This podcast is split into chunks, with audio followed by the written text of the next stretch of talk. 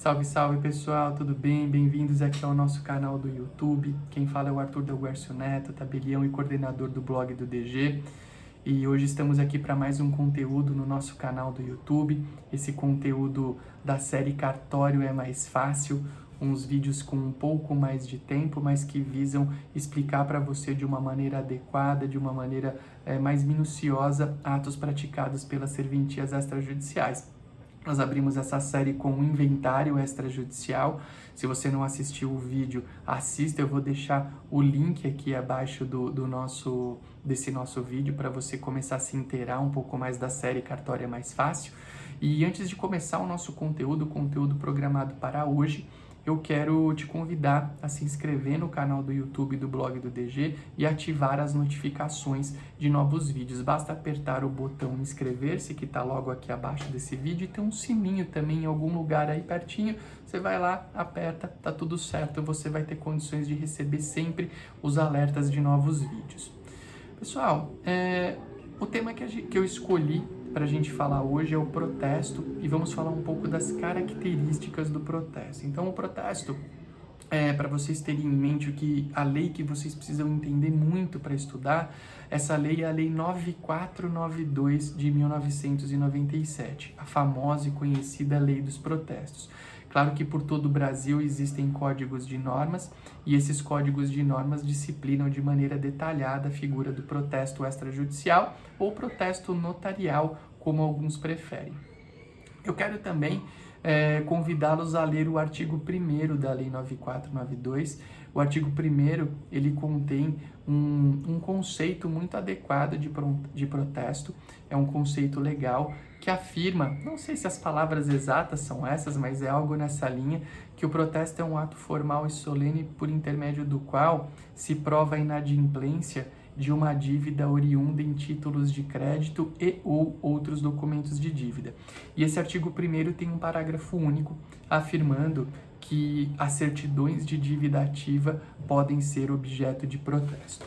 Bom, o artigo, o artigo 1 da Lei 9492 ele nos traz três informações muito importantes a respeito do protesto.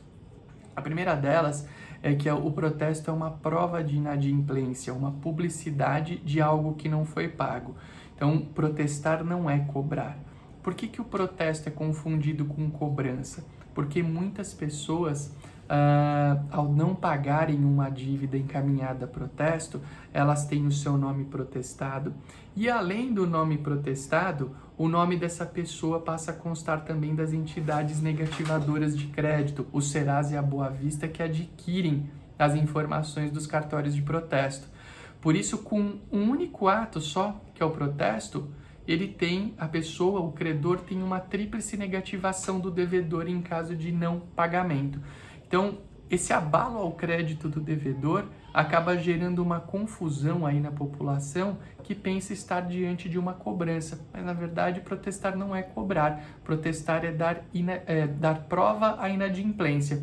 Qualquer inadimplência, Arthur, qualquer tipo de inadimplência pode ser objeto de protesto? A resposta é que não. Uh, por quê? Porque essa inadimplência tem que ter origem em títulos de crédito, cheque, promissória, letra de câmbio, duplicata ou outro documento de dívida. O que são os documentos de dívida em boa parte do Brasil?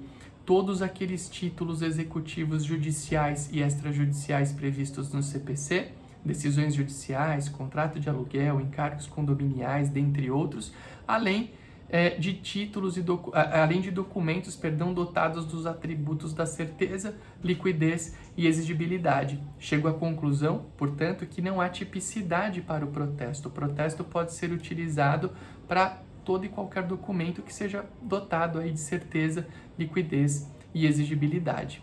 Bacana? Terceira informação importante, então já vimos a primeira, que é a informação de que o protesto não é cobrança, é publicidade, é confundido com cobrança pelo abalo ao crédito, a pessoa tenta obter, obter crédito e não consegue em decorrência do não pagamento. Segunda característica, essa dívida tem que ter origem em títulos de crédito e barra ou outros documentos de dívida. Terceira, as CDAs podem ser objeto de protesto. Isso, na verdade, das CDAs hoje é um assunto bem tranquilo e pacífico. O poder público pode recuperar créditos por intermédio do protesto, mas quando não existia esse parágrafo único no artigo 1 da Lei 9492, discutia-se a impossibilidade do protesto por ausência de previsão legal. Mas isso não é verdade, porque o protesto de CDA sempre foi possível a longa data, porque a CDA é um título executivo extrajudicial.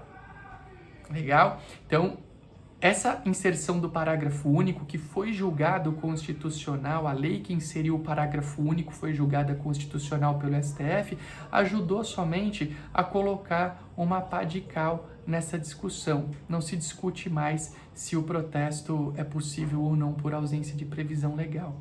Então vimos aqui um conceito de protesto, né? um conceito rápido, conceito legal do artigo 1 da Lei 9492, extraímos algumas ideias importantes, três, e eu quero falar de três características bem potentes, bem importantes do protesto. A primeira, gratuidade para o credor.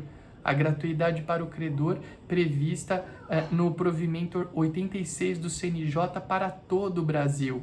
Então, hoje, o protesto é um ato gratuito para o credor em decorrência do provimento 86 do CNJ em todo o Brasil. Olha que legal! Até o provimento 86, muitos estados já tinham a gratuidade, mas hoje essa gratuidade existe em sede em nível nacional. E isso é muito bom para o credor e também para os cartórios de protesto. Por quê? Porque com isso uh, há um volume maior de títulos de crédito e outros documentos de dívida. Isso é, um, isso é algo muito bacana, muito importante para os cartórios. O pessoal fala, pô, mas eu vou trabalhar de graça? Não vai. O movimento, o aumento de movimento é muito bom e por isso esses títulos em tese que não, não, não tem pagamento, eles se pagam pelo volume. Porque é uma verdade, se há um título encaminhado a protesto e ele não é pago, essas despesas acabam entrando nas despesas do cartório. Porque você tem lá um valor, com intimação, com impressão e tudo mais, e se o devedor não paga no momento oportuno, uh, esse, essa despesa, né, esses valores dispendidos com aquele protesto pontual entram para a conta do cartório, mas o volume de títulos que a gratuidade traz é muito grande. Você democratiza o acesso ao protesto. Eu gosto muito da gratuidade. Segunda característica potente do protesto, prazo três dias úteis, o famoso trido legal, que pode se estender para um pouquinho mais de tempo, mas a Lei 9492 prevê um prazo para pagamento de três dias úteis. Olha que legal! Em três dias úteis você tem a informação se há o pagamento, que beleza, é o que a gente quer, todo mundo quer que haja pagamento, credor, cartório, o devedor talvez nem tanto, né? Mas a maioria dos envolvidos quer o pagamento. Agora, se não houver o pagamento em três dias, o crédito do devedor está abalado e ele provavelmente, num prazo curto, terá que procurar o credor para negociar o pagamento dessa dívida. Então, temos aí uma primeira característica, gratuidade para o credor, segunda, a rapidez, e uma terceira característica muito legal que eu gosto. Uh, eu não vou tratar o abalo ao crédito como uma característica, a gente já falou dele aqui numa parte mais de é, enfim, de uma consequência do protesto, mas ele até pode ser uma característica, mas os tabeliões de protesto atuam fortemente no fenômeno da desjudicialização, porque porque cada título prote... cada título pago é uma execução, um processo a menos.